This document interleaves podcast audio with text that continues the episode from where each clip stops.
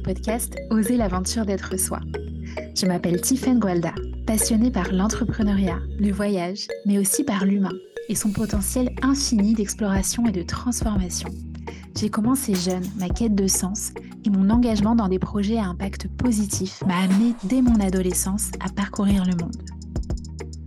Aujourd'hui, je crée chaque jour la vie et le métier qui m'inspirent profondément et qui contribuent positivement au monde et j'accompagne d'autres personnes à le faire. Je suis convaincue que la plus grande des aventures est celle qui nous invite à plonger au cœur de ce que nous sommes et de ce qui nous anime véritablement. À travers ce podcast, j'invite chacun à explorer avec moi ce qui le rend vivant, vibrant et à dépasser ses peurs pour oser pleinement la grande aventure d'être soi. Alors, on y va? Embarquement immédiat pour un voyage transformateur au cœur de soi.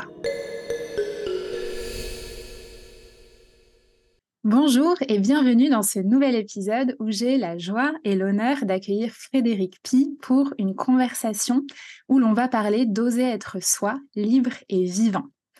Frédéric et moi, on s'est rencontrés euh, lors d'un sommet virtuel auquel on a été tous les deux conviés cette année. Et il y a une connexion qui s'est faite entre nos deux âmes aventurières, on pourrait dire, euh, puisque au, donc au moment où on enregistre cet épisode tous les deux, moi je viens de revenir de voyage à moto à travers l'Afrique du Sud, et toi tu t'apprêtes à partir pour un voyage à moto également de 8000 km, c'est ce que tu étais en train de me, raconter, euh, à travers l'Amérique latine pour un projet dont on aura l'occasion de parler pendant l'épisode. Euh, Fred, tu es serial entrepreneur, on pourrait dire. Tu as entre tes 20 ans et tes 50 ans euh, créé entre 6 et 7 sociétés avant de tout plaquer pour devenir écrivain voyageur et partir à l'aventure sur les chemins du monde, notamment en Amérique latine, mais aussi en Afrique, à la fois au Sénégal et en Afrique australe. Est-ce que pour commencer, tu veux bien nous partager quel a été ton parcours? Qu'est-ce qui t'a amené à te lancer dans cette aventure entrepreneuriale très jeune? Et aussi, quel a été le déclic qui t'a poussé à en partir, à tout plaquer pour partir voyager? Alors bonjour, euh, merci de, m'inviter dans ce formidable podcast. Euh, effectivement, nous avons des âmes voyageuses, on va dire, voilà. Et nous n'avons pas peur de remettre en cause euh, et, en ordre de marche nos vies pour vivre des vies très différentes. Et donc, moi, ça a démarré tout petit. Euh, je, je pense que j'étais programmé pour être indépendant et pas accepter euh, immédiatement euh, toute hiérarchie et, discipline. Et j'ai eu la chance de faire des études, une école de commerce et, et de tomber sur une annonce qui, en 1985, disait qu'il y avait un, un dénommé Michel Colucci, dit Coluche, euh, qui souhaitait lancer une association euh, pour donner, euh, nourrir, donner de la nourriture pendant l'hiver, pendant trois mois d'hiver, nourrir tous les Français qui en avaient besoin sans conditions de ressources, etc. Donc ça s'appelle évidemment les restaurants du cœur. C'était la, toute la genèse de, l'histoire. Moi j'avais 21 ans et je me suis lancé dans cette aventure. J'étais le premier à décrocher cette annonce dans, dans les couloirs de mon école. Et puis, ça a été une merveilleuse aventure. Il a fallu euh, créer les restaurants du cœur de manière nationale en à peine trois mois. Ça a duré trois mois. Euh, J'allais jamais à l'école. J'avais euh, j'avais 18 heures par jour de passion, d'enthousiasme et, et on a on a nourri. Euh, ça a démarré avec 120 paniers repas sur Toulouse. Moi, j'étais sur la région Midi-Pyrénées. J'étais en charge de 17 départements. Donc, tu vois à peu près le truc. À, à 21 ans, on me dit il faut créer les restaurants du cœur. Tu as 17 départements pour jouer t'as jamais rien fait de ta vie. Euh, et comme disait Coluche, euh, bah, je suis allé à l'école. Alors, euh, on vous dit, mais à l'école, vous apprenez rien? Ben non, si vous y étiez allé, vous, le sauriez. Donc, bah, tu sais rien et il faut mettre les mains dans le cambouis. Et c'est pas à l'école qu'on apprend les choses, c'est en les faisant. Et donc, un mois et demi après, il y avait 120 bénévoles sous ma responsabilité. On faisait 13 000 paniers repas. On avait quatre centres de distribution, cinq camions. Enfin, voilà. Et tout ça avec des bénévoles, c'est-à-dire que quand ils voulaient pas se lever à 5 heures du matin pour aller euh, à Saint-Gaudens ou à Saint-Giron, euh, bah voilà, faut, faut trouver une solution à 5 heures du matin. Donc c'était l'aventure la plus incroyable de ma vie. Et oui, effectivement, derrière, je pense avoir euh, couru après l'adrénaline incroyable que j'ai vécue à cette époque-là. Et j'ai créé six autres entreprises, alors là, des entreprises plus traditionnelles, des startups, voilà, dans, dans, le domaine de la technologie pendant 30 ans. les premiers, la première web agency, on appelait ça une agence de communication interactive à l'époque, avant d'appeler ça des web agencies. C'est une époque où, quand on disait entrepreneur, entrepreneur, ça voulait dire entrepreneur de maçonnerie. Alors maintenant, le mot entrepreneur, c'est un peu la tarte à la crème. Tout le monde est un petit peu entrepreneur. Le boucher ou le, boulanger du coin euh, s'invente entrepreneur. Mais effectivement, euh, c'était une très belle. Euh, et, on inventait tout. Voilà. Et puis l'Internet est arrivé en 95. J'étais un des tout premiers à sauter. On a fait le premier site web d'un groupe du CAC 40. Et puis, trois ans après, j'avais 90 collaborateurs. on avait, on avait 15 clients dans le CAC 40. Enfin, c'était, c'était le Far West, quoi. Voilà. Donc j'ai connu, voilà, il y a, chez moi une façon de défricher des, domaines qui n'existent pas. Je suis un vrai créateur d'entreprise, j'ai jamais copié quoi que ce soit d'un modèle qui existait aux États-Unis ou ailleurs. Voilà, j'invente un truc, parfois un peu trop tôt, parfois ça marche, parfois ça marche pas, parfois ça marche très bien. Voilà, ce qui permet peut-être de prendre un peu de recul. Et pour répondre à ta deuxième question, c'est comment ça m'est venu? J'avais aucune raison de changer de vie parce que j'avais une vie très agréable, j'ai jamais eu de problème de santé. Euh, j'ai été marié deux fois, j'ai divorcé deux fois, j'ai beaucoup voyagé dans ma vie, j'avais pas mal d'argent, j'avais un très bel appartement euh, au centre de Paris. Donc, euh, et puis, euh, mais j'aime bien cette phrase de Confucius qui dit on a deux vies.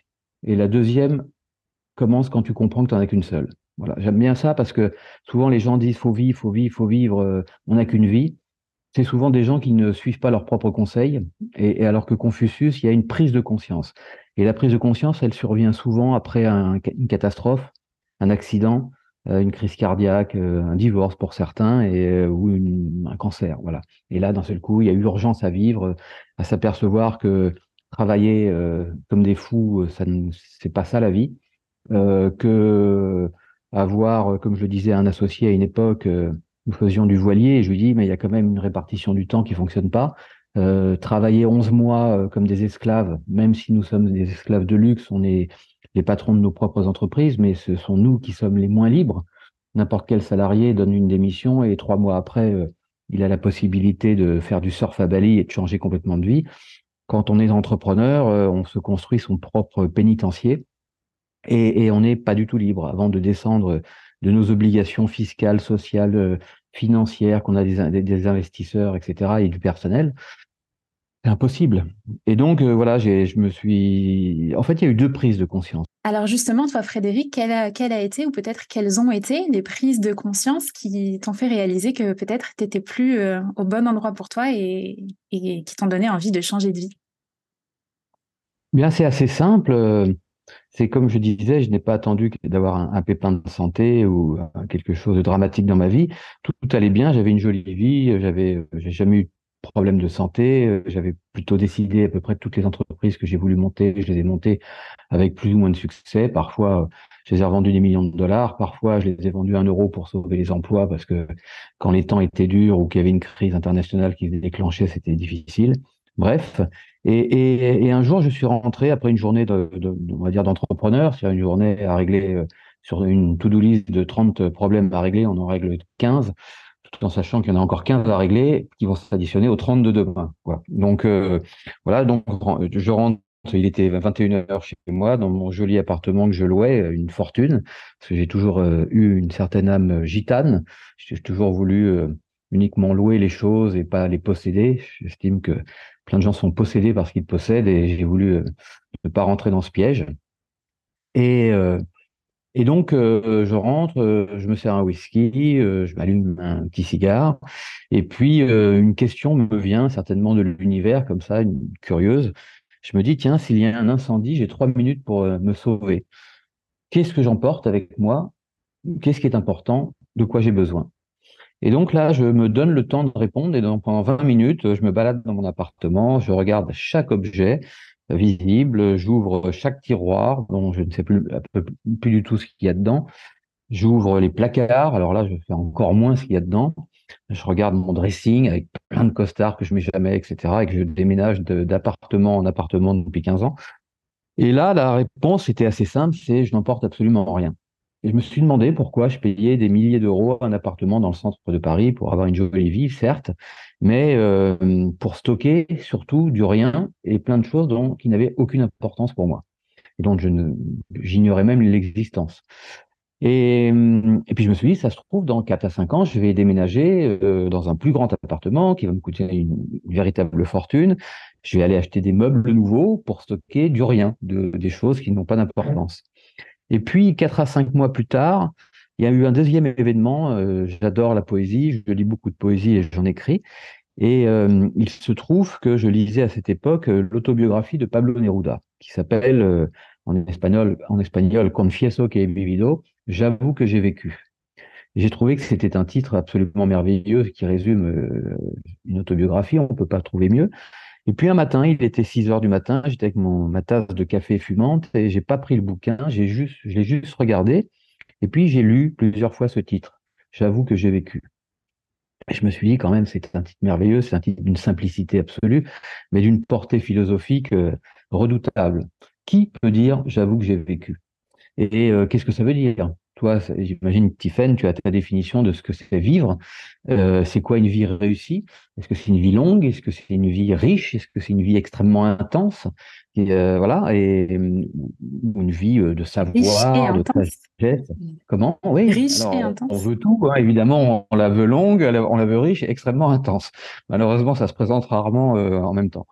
Et, et donc, je me suis dit, mais là, si la mort vient me taper à la porte et me dit, Frédéric, la dernière danse, le dernier baiser, puis on y va. Évidemment, je vais me jeter à ses pieds. Je fais comme tout le monde, je vais essayer de négocier trois mois, six mois, un an de plus, parce que je n'ai pas encore euh, tout vécu, je n'ai pas encore tout fait de ma longue liste de choses euh, inassouvies euh, que j'ai pas le temps de faire parce que je travaille trop et parce que voilà. Et, euh, et, là, je me suis dit, euh, j'ai pris la bonne décision. J'ai pris une décision en disant, voilà, ma vie peut pas se résumer à avoir un banquier au téléphone euh, toutes les semaines, à gérer des to-do list, à manager euh, et surtout à rencontrer des gens, euh, des centaines de personnes par an qui ne m'apprennent rien, qui ne deviennent pas mes amis ou qui n'augmentent même pas mon chiffre d'affaires et, euh, et, qui n'ont pas de sens par rapport à ce que je voudrais vivre. Voilà. Et donc j'ai décidé d'une part de me séparer de tout ce qui n'avait plus d'importance, c'est-à-dire absolument tout, quasiment tout ce que je possède. Aujourd'hui, je vis avec deux pantalons, deux shorts d'excellité et puis cinq t-shirts. J'ai 14 kilos de bagages en tout et pour tout. J'ai organisé une grande fête à l'époque, c'était en 2018, euh, de 80 personnes. Il y avait des étiquettes avec des prix sur chaque meuble, chaque objet, et en disant tout est, tout doit partir à la fin de la fête. Et tout ce qui ne sera pas parti, je l'offrirai à des associations. Euh, j'ai offert tout mon dressing à une association de théâtre de, de, petits jeunes qui n'avaient pas les moyens de trouver des costumes. J'ai offert euh, sur 1000 livres que j'avais, j'ai dû en garder une centaine qui étaient vraiment très chers pour moi et sur lesquels, comme je suis devenu écrivain voyageur, bah, c'est un peu mon, mon, fonds de commerce et mon, petit jardin, un jardin de mots. Et puis voilà, et j'ai décidé de partir et euh, j'ai mis mes fesses dans un avion euh, au mois de novembre 2018 et euh, en disant je pars euh, sans billet de retour, sans date de fin, découvrir le vaste monde, m'inspirer, voir la, beauté de cette incroyable planète, rencontrer des gens qui m'apporteront des choses et qui m'apprendront des choses qui sont pas forcément en, haut d'une pyramide sociale. Et, et voilà, et j'écris des livres. Et je ouais. suis, aujourd'hui, très sincèrement, je, je, me décrivais comme ça un peu à l'époque, mais c'était un peu la fanfaronnerie. Mais aujourd'hui, j'en suis absolument persuadé. Je pense être devenu l'homme le plus léger, le plus libre et certainement le plus heureux de la planète. Wow, merci Frédéric, c'est inspirant d'entendre euh, ton parcours et euh, ce qui t'a vraiment euh, donné l'élan de d'oser partir à l'aventure, d'oser partir voyager. Euh, je me souviens t'avoir entendu citer cette phrase que j'adore et qui a beaucoup résonné pour moi d'Albert Camus où tu disais le véritable bonheur, c'est la cohérence d'un homme entre ce qu'il est et ce qu'il vit. Euh, comment est-ce qu'on arrive, il y a sans doute parmi les personnes qui nous écoutent des personnes qui ont de la difficulté à trouver cette cohérence, cet alignement. Comment est-ce qu'on arrive à le trouver selon toi et vraiment à le, à le mettre en pratique, à l'incarner? Qu'est-ce que ça nous demande? Alors c'est une très bonne question et je pense que c'est euh, la question essentielle de la vie, c'est trouver sa raison d'être, sa raison de vivre. Et, et, à partir du moment où on accepte de rentrer sans y penser dans un système où qu'on nous a imposé, qu'on nous a inculqué depuis tout petit, comme quoi il faut faire des études, des études c'est fait pourquoi? Bah, C'est fait pour travailler, donc trouver un travail, puis un travail si possible intéressant, donc ça veut dire bien payé, puis là on va devenir des jolis consommateurs. Et donc, on, et puis on te dit, bah, il faut un toit sur ta tête, il faut, enfin voilà. Donc, après, chacun doit vivre ce qu'il a. Voilà, y a, moi, j'ai aucun jugement, mais j'ai toujours senti que ça, sonnait mal. Et voilà, je voulais. La, liberté est une notion extrêmement importante. Et malheureusement, c'est une notion qui disparaît de plus en plus, puisque euh, le contraire de la liberté, c'est l'obsession de la sécurité. Et euh, qui dit être libre, c'est accepter les risques de la vie, c'est aller au-devant de soi-même et des événements, c'est de faire confiance aussi à l'existence, parce que moi qui voyage depuis cinq ans, j'ai eu tellement de preuves. C'est c'est pas des croyances, ce sont des preuves que je suis euh, tellement chanceux. Certains appellent ça chanceux. Moi, je pense être protégé. Je pense que j'ai une mission qui peut être euh, d'incarner, d'inspirer les gens, et puis en tout cas de vivre ma vie. Et on parlera sur des missions de vie, mais je pense qu'il faut oser. Et oser, c'est pas toujours facile, parce que les gens sont souvent assez confis de peur. Euh, comme je le dis souvent, euh, plein de gens, les, premières questions à chaque fois euh, que je, repasse en France brièvement, puisque donc maintenant je suis nomade et je suis sur les chemins du monde en permanence, hein, je n'ai plus de maison, je n'ai plus de voilà, quasiment plus de biens matériels à part une formidable moto et un 4x4 à l'époque où j'étais en Afrique comme toi. eh bien, je me suis perdu. oui, je crois qu'une des méthodes, c'est, c'est d'oser et d'aller euh, dompter ses peurs. Parce qu'il y a beaucoup de peurs qui ne sont pas des peurs euh, naturelles, c'est des peurs inculquées. Euh, je dis souvent, quand je rentre en France brièvement, les gens me posent les premières questions, c'est est-ce qu'il t'est arrivé des, galères? Est-ce que tu as été attaqué? Est-ce qu'on t'a dévalisé? Est-ce que tu as eu un accident de moto? Les gens sont absolument confis de peur.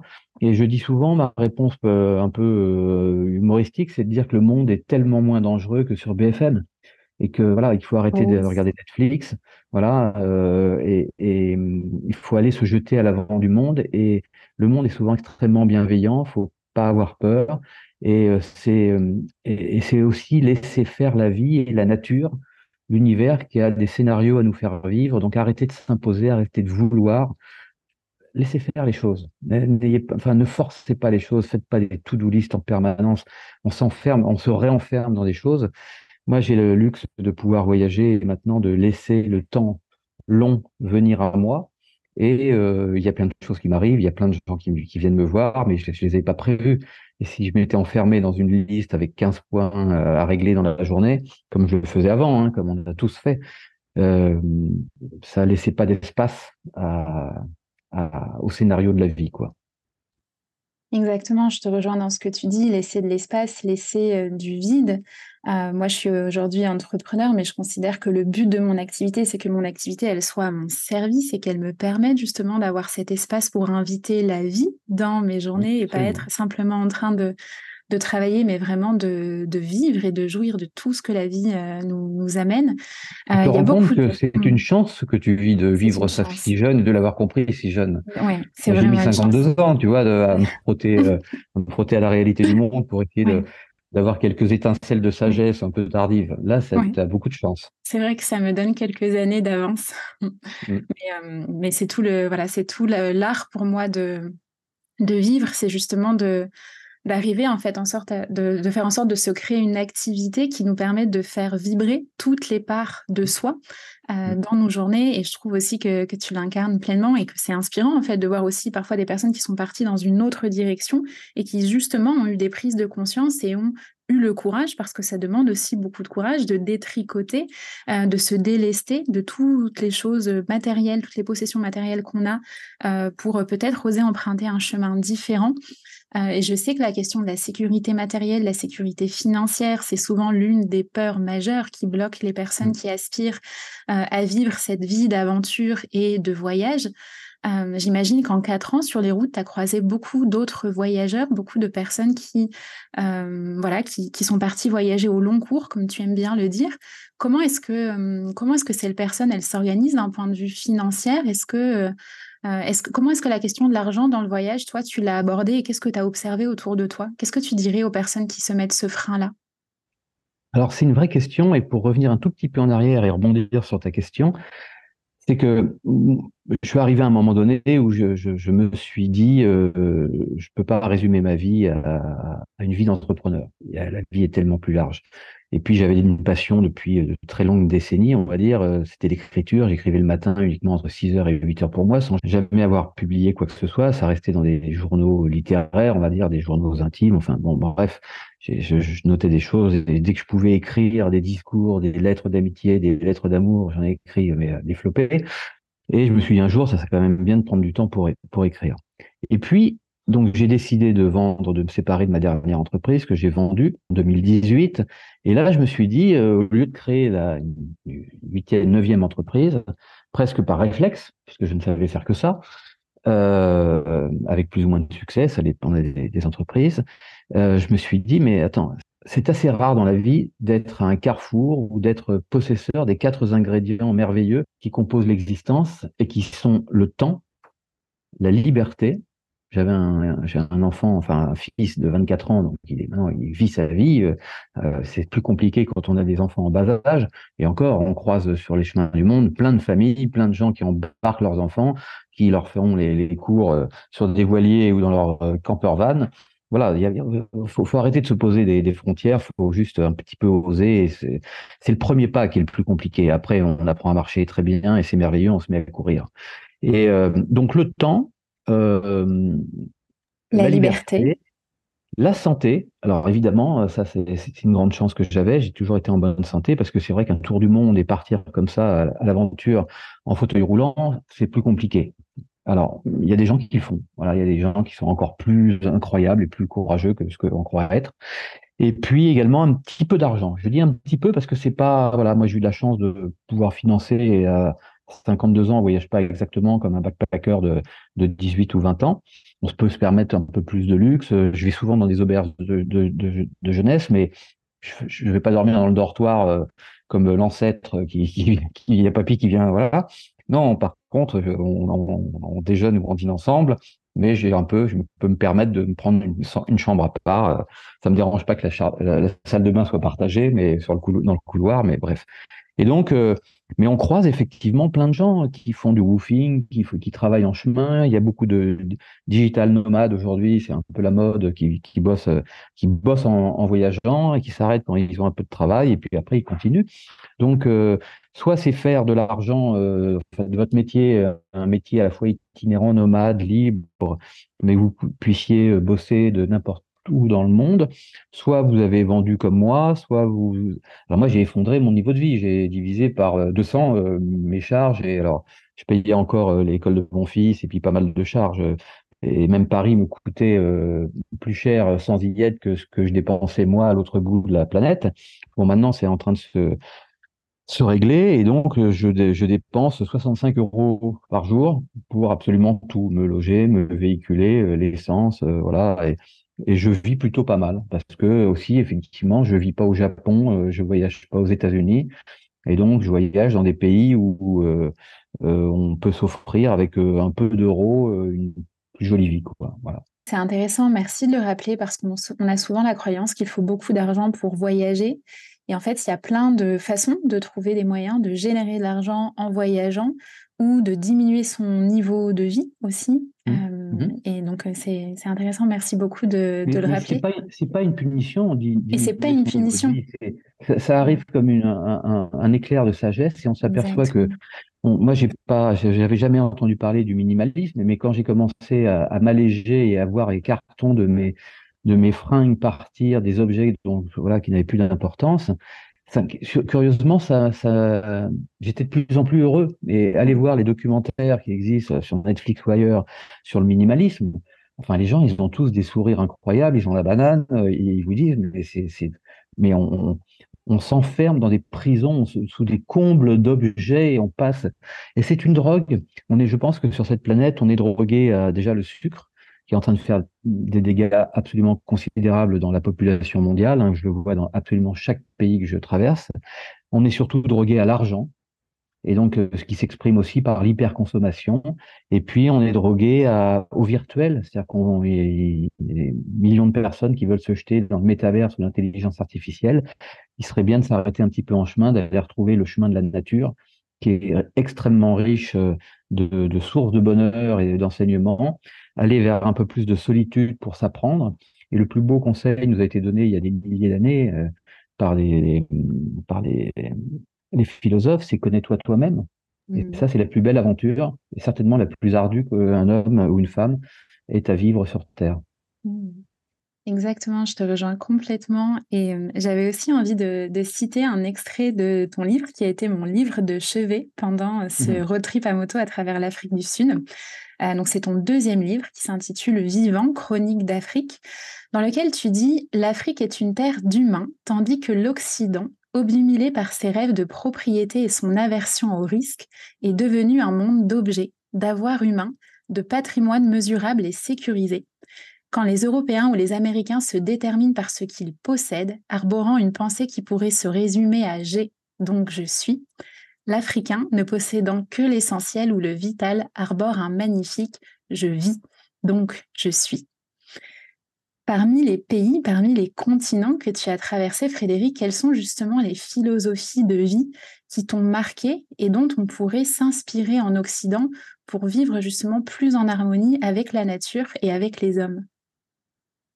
Oh, Il y en a plein, et alors du coup, je suis effectivement en train de repartir sur l'Amérique latine avec l'idée d'aller visiter beaucoup de peuples premiers, des peuples indigènes, qui nous ont montré le chemin et qui savent, eux, prendre soin de ce qu'on appelle la terre-mère, hein, notre mère à tous. C'est-à-dire que certains euh, rêvent de s'envoler vers Mars euh, et de peupler des planètes qui sont pour l'instant inhabitables, pourvu qu'ils partent vite et qu'ils ne reviennent jamais.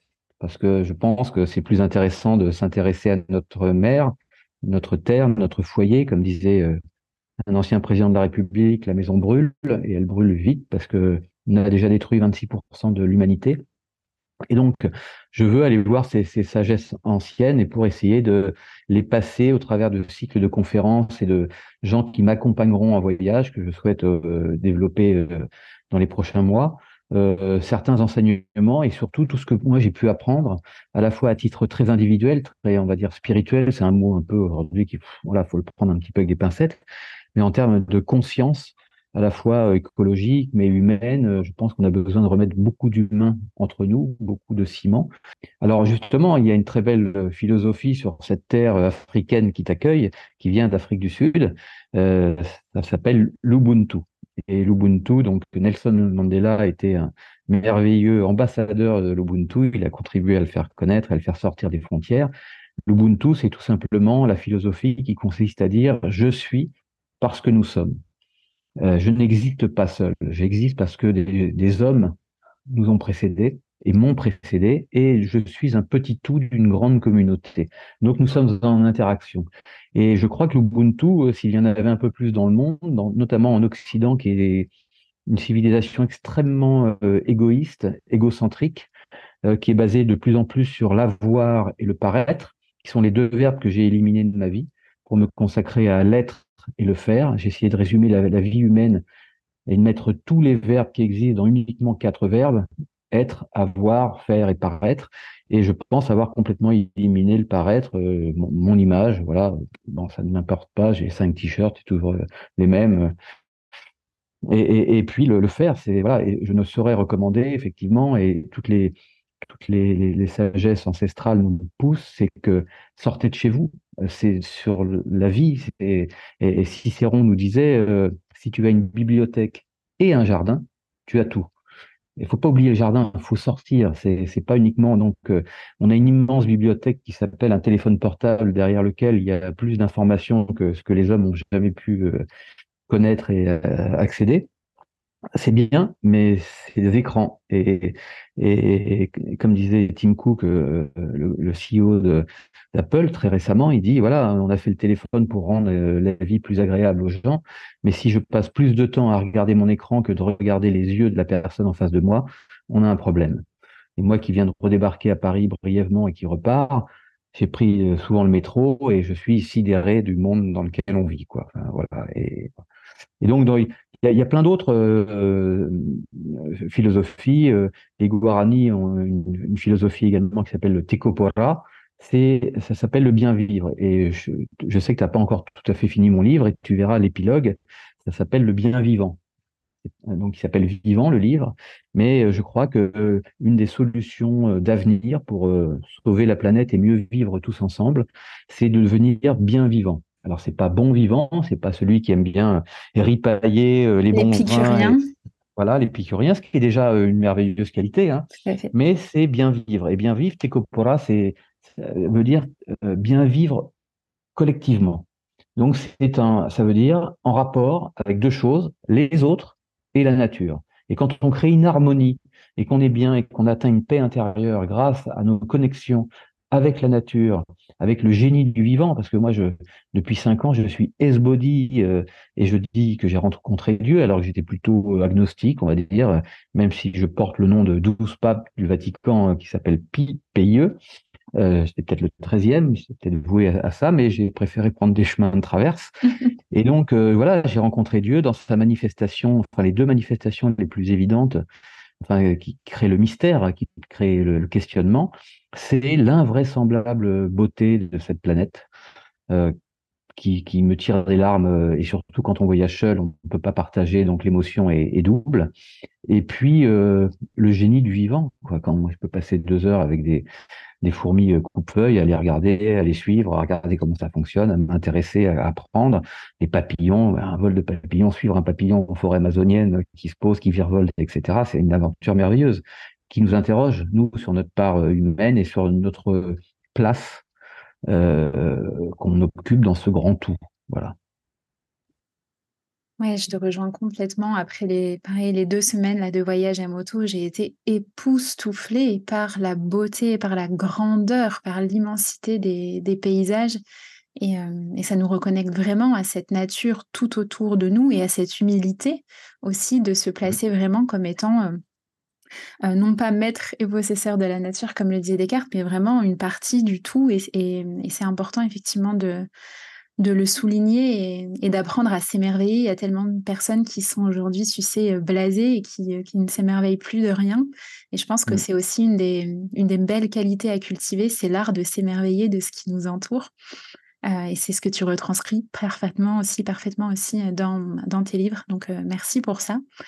Il y a une dernière question que j'ai envie de te poser, Frédéric, c'est c'est un peu l'après-voyage, parce que quand on part voyager au long cours, on est pleinement plongé dans l'instant présent. on n'est pas forcément en train d'imaginer euh, euh, ce qu'on fera après le voyage. Euh, d'ailleurs, ça sert à rien d'envisager ce qu'on fera après le voyage au moment où on le démarre, puisque évidemment, le voyage va nous transformer et on ne sera plus la même personne quand on revient que mmh. lorsque l'on est parti. mais je sais que depuis ces quatre ans, donc euh, les quatre ans que tu es sur la route, euh, tu avais un peu endormi l'entrepreneur euh, qui, sommeillait en toi et qui est en train de se réveiller parce que tu as envie de t'engager, tu as envie aussi de, de faire ta part de colibri, comme je t'ai déjà entendu le dire, et de pouvoir t'engager justement dans des projets en lien avec la nature en Amérique latine, il me semble particulièrement. Est-ce que tu veux bien nous en parler? Alors oui, alors depuis qu'on s'est parlé, ça a beaucoup bougé. Je suis revenu euh, en France euh, pendant trois mois là d'été. Je, repars lundi, euh, vivre ma vie et continuer ma vie et continuer mon chemin en Amérique latine. Et en fait, je suis revenu en, France parce que depuis cinq ans, je suis extrêmement frappé par l'état écologique, la dégradation de qu'on fait à cette planète, ce qu'on lui fait subir, et quelques cultures ou quelques pays que ce soit. Hein. Donc c'est assez et je suis revenu, euh, je, me suis aperçu qu'il y avait une sorte de... Bah, chez tous les amis que j'ai pu rencontrer, j'ai rencontré quasiment euh, à déjeuner et à dîner, euh, je n'en peux plus d'ailleurs. L'amitié va me tuer, il faut que j'aille me remettre un petit peu et que je perde les 4 kilos que j'ai amassés en trois mois de, de, gastronomie française, on va dire, parce que tout le monde m'attendait avec des magnifiques bouteilles de vin. Et donc l'idée, c'est que je, je, vois chez mes amis qui sont tous des occidentaux et beaucoup sont entrepreneurs et ont une vie plutôt agréable, en fait, j'ai vu une certaine inconscience de l'état de la planète, et, soit un déni euh, euh, ou une inconscience, on va dire, de, alors qu'ils sont quand même informés. On a toutes les informations si on souhaite et si on a le courage d'ouvrir les yeux et d'écouter.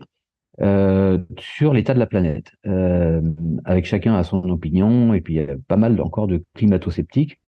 Et le problème, c'est pas que le climat, c'est la dégradation. On a tué euh, une grande partie de la biodiversité mondiale. On a tué un milliard d'hectares, euh, enfin deux milliards et demi d'hectares en, en 6 000 ans d'agriculture, mais euh, la moitié dans les 70 dernières années.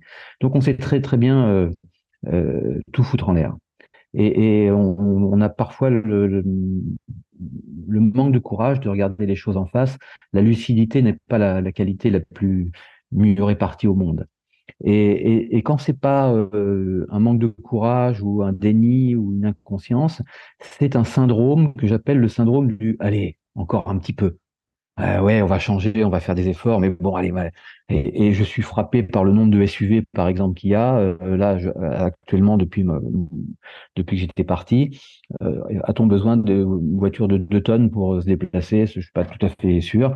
Voilà. Et donc, euh, je suis revenu avec un gros projet qui consistait à, euh, autour de l'agriculture régénérative et, j'engage tous les éditeurs à, regarder s'ils ont Netflix et de se débrouiller pour trouver ce documentaire qui pour moi a été un déclic, euh, ça a mis un mois à maturer au fond de moi, mais qui s'appelle Kiss the Ground, embrasser le sol.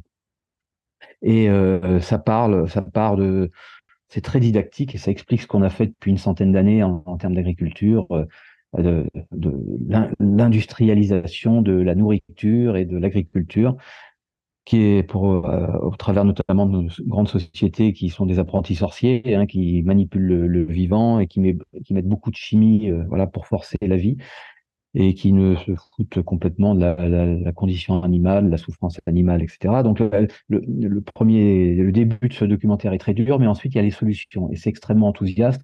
Et je peux vous promettre que vous regarderez ça euh, debout en sautant sur votre canapé et en applaudissant avec euh, un grand sourire en disant je veux faire ça, je veux sauver la planète parce qu'en fait la solution elle est simple, c'est de laisser faire la nature. Tu vois, on fait un Covid, on enferme pendant trois mois les humains dans leurs appartements, euh, la nature reprend ses droits et les animaux reviennent dans les villes. Donc euh, il y a besoin de peu de temps. Et donc quand on laisse un peu la nature faire, bah, elle sait faire, elle a besoin de carbone, elle sait très bien capter le carbone qu'on balance généreusement dans l'atmosphère chaque année euh, avec notre, notre industrie à tout va. Elle gâchis beaucoup de choses. Et donc, elle reprend, elle le met dans les sols. Et on a tous besoin de carbone. Toi et moi, on est composé de 16% de carbone. Le carbone, c'est la vie. Et euh, c'est le dioxyde de carbone qui est la mort. Et donc, euh, voilà, il faut juste redonner vie à la terre. On a su la, tuer à, à, coup de, d'épandage, de, labour, euh, de produits chimiques. Maintenant, il faut mettre des, semences transgéniques. Il faut mettre, enfin voilà, de la chimie, de la manipulation euh, génétique. Et c'est, enfin voilà, on est fou. On, on va dans un monde qui est fou, qui est désincarné, qui veut se virtualiser, qui maintenant veut s'exporter dans l'espace. Voilà. Et donc, je suis revenu avec ce projet qui était, qui s'appelle Fertile America et qui consistait à mettre en place un projet très ambitieux autour d'un laboratoire pour euh, agréger l'ensemble des, des technologies, des green tech, ce qu'on appelle de toutes les technologies à la fois euh, low et high tech, c'est-à-dire des bonnes pratiques, les solutions euh, même ancestrales que savent très bien faire les Indiens, que savent faire les gens. Allez voir Kiss the Ground, vous comprendrez exactement tout d'avoir plusieurs centaines d'hectares, une sorte de showroom grandeur nature pour à la fois démontrer que c'est faisable et apprendre et voilà.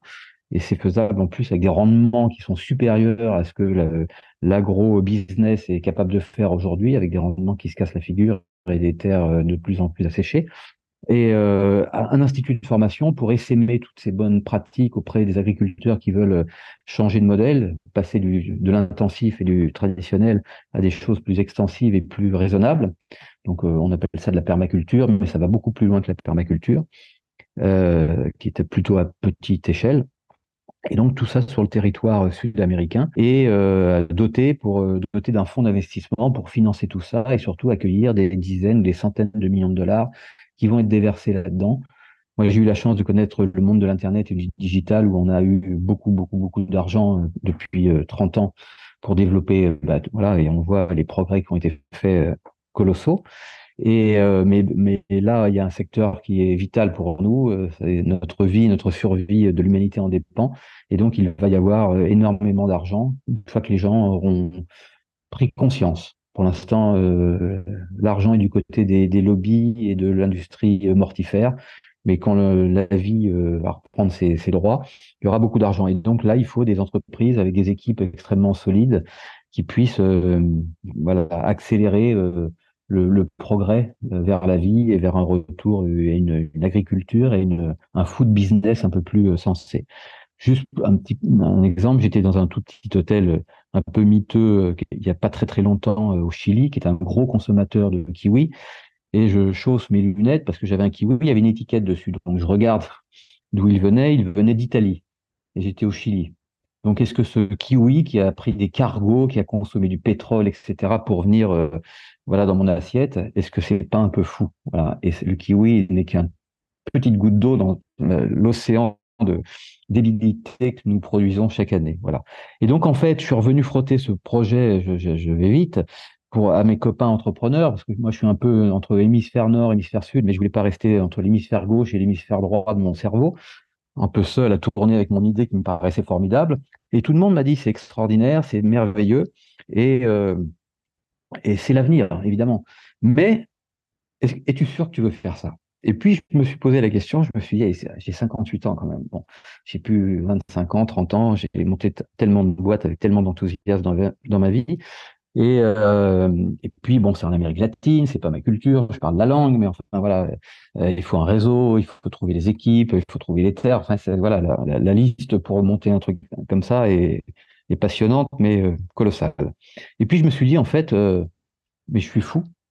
Je suis fou parce que je suis sorti de prison il y a cinq ans.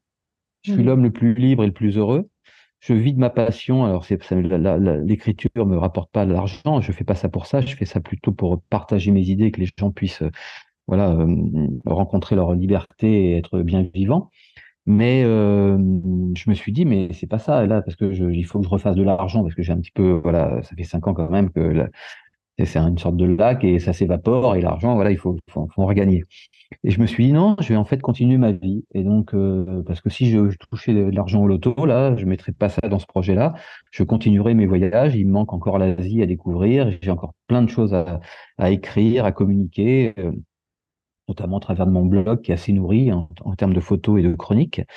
Et donc, euh, l'idée, c'est que j'ai décidé de repartir sur les chemins du monde avec ma petite moto en solitaire d'aller certainement m'installer un camp de base, parce qu'à un moment donné, il faut, de temps en temps avoir une sorte de chez soi, même si on ne le fréquente pas beaucoup, euh, en Colombie, au bord d'un lac, euh, voilà, assez loin des hommes, parce que plus je vois ce qu'ils font de la planète, plus j'aime les bêtes et la nature. Et, donc, euh, pour retrouver un peu ma solitude, écrire, avoir le temps d'écrire, recevoir des amis qui viendront m'approvisionner en bonnes bouteilles de vin français, voilà, et puis, euh, et puis six mois dans l'année en pointillé, euh, continuer mes voyages en Asie, euh, pas forcément en solitaire, en accueillant une personne, un homme, une femme, si possible fortuné, qui aurait le pouvoir éventuellement, s'il y a une prise de conscience, si je l'aide à regarder les, à la, au fond de lui-même, au fond d'elle-même, et puis l'état du monde, qui aurait le pouvoir, soit en termes d'argent ou de, de pouvoir réel dans la société, de une sorte de levier pour eux-mêmes changer de monde et rejoindre les soldats du vivant. Voilà. C'est génial, c'est comme si finalement tu avais trouvé ta mission de pas forcément être encore toi dans le, faire et dans l'action, mais plutôt dans l'inspiration, dans l'impulsion et dans le fait d'inviter les gens à s'engager et à contribuer chacun à leur échelle euh, et avec leurs moyens euh, dans ces sujets qui, toi, te tiennent euh, à cœur. Oui, c'est exactement ça. C'est que bah, je, me suis libéré il y a cinq ans et j'allais me remettre dans un pénitencier en faisant les plans de mon pénitencier, en décidant la taille de ma cellule, la taille des barreaux. Alors ça, c'est formidable. Je sais faire. Je l'ai fait huit fois, enfin sept fois dans ma vie. Et donc, euh, non, là, l'idée, c'est de continuer euh, ce que j'aime, ce qui me rend heureux, ce qui me rend enthousiaste, ce qui m'inspire, mais de le faire partager à des gens. Voilà. Alors, euh, plein de gens me disent, ah, c'est rendez-vous en terre inconnue. oui, ça a de ça. C'est, c'est amener des gens qui ont un pouvoir qui peuvent être très inspirants parce que c'est éventuellement des stars ou des milliardaires, etc. Euh, à, à, venir et à pouvoir euh, en trois semaines de voyage à mes côtés. Euh, je suis pas du tout guide de voyage, hein, c'est pas c'est pas le but. C'est de leur faire vivre des expériences euh, et des aventures qui vont les changer. Et la plus belle plaquette commerciale que je puisse imaginer, c'est qu'ils repartent à New York, à Shanghai, à Paris ou à Madrid et qu'ils disent à leurs dix meilleurs copains, je viens de vivre une aventure et, trois semaines de dingue avec un mec formidable, allez-y. Et voilà. Merci Frédéric. Où est-ce qu'on peut, qu'on peut te retrouver pour suivre tes aventures, pour suivre ce projet, pour retrouver aussi tes livres? Euh, À quel endroit est-ce qu'on peut te retrouver? Voilà, le, le, le point, alors je suis sur tous les réseaux sociaux, euh, mais mon, le point central, et je réponds à tous les gens qui ont la gentillesse de m'envoyer des messages, j'ai j'ai la chance d'avoir du temps. Et là, effectivement, je vais mettre tous ces, nouveaux projets euh, et de conférences et de voyages accompagnés et de nouveaux livres. J'ai j'ai deux livres de poésie également qui doivent, euh, qui sont sur le point de sortir. Et mon troisième livre de voyage, qui sont, qui sont une dizaine de portraits de, du bout du monde, de gens qui m'ont particulièrement inspiré pour montrer qu'on est à peu près tous frères et sœurs humains, humains et qu'il n'y a pas de raison de, de, se faire la guerre. Quoi. Et, et, donc, on peut me retrouver sur mon blog frédéricpi.fr, tout simplement. Génial. Et puis, ce sera en, en description aussi euh, de l'épisode pour pouvoir euh, y accéder directement. Merci du fond du cœur, Frédéric, pour cet échange. C'était riche et intense. On peut avoir les mmh. deux euh, à la fois. Mmh. Euh, je te remercie et au plaisir de continuer à suivre tes aventures. Merci Tiffaine, bon voyage et belle et longue vie. Et bon, on reste en contact et j'espère que tous les gens qui nous entendront vont trouver, rencontrer leur part de liberté et devenir des, des magnifiques vivants. Mmh. Merci.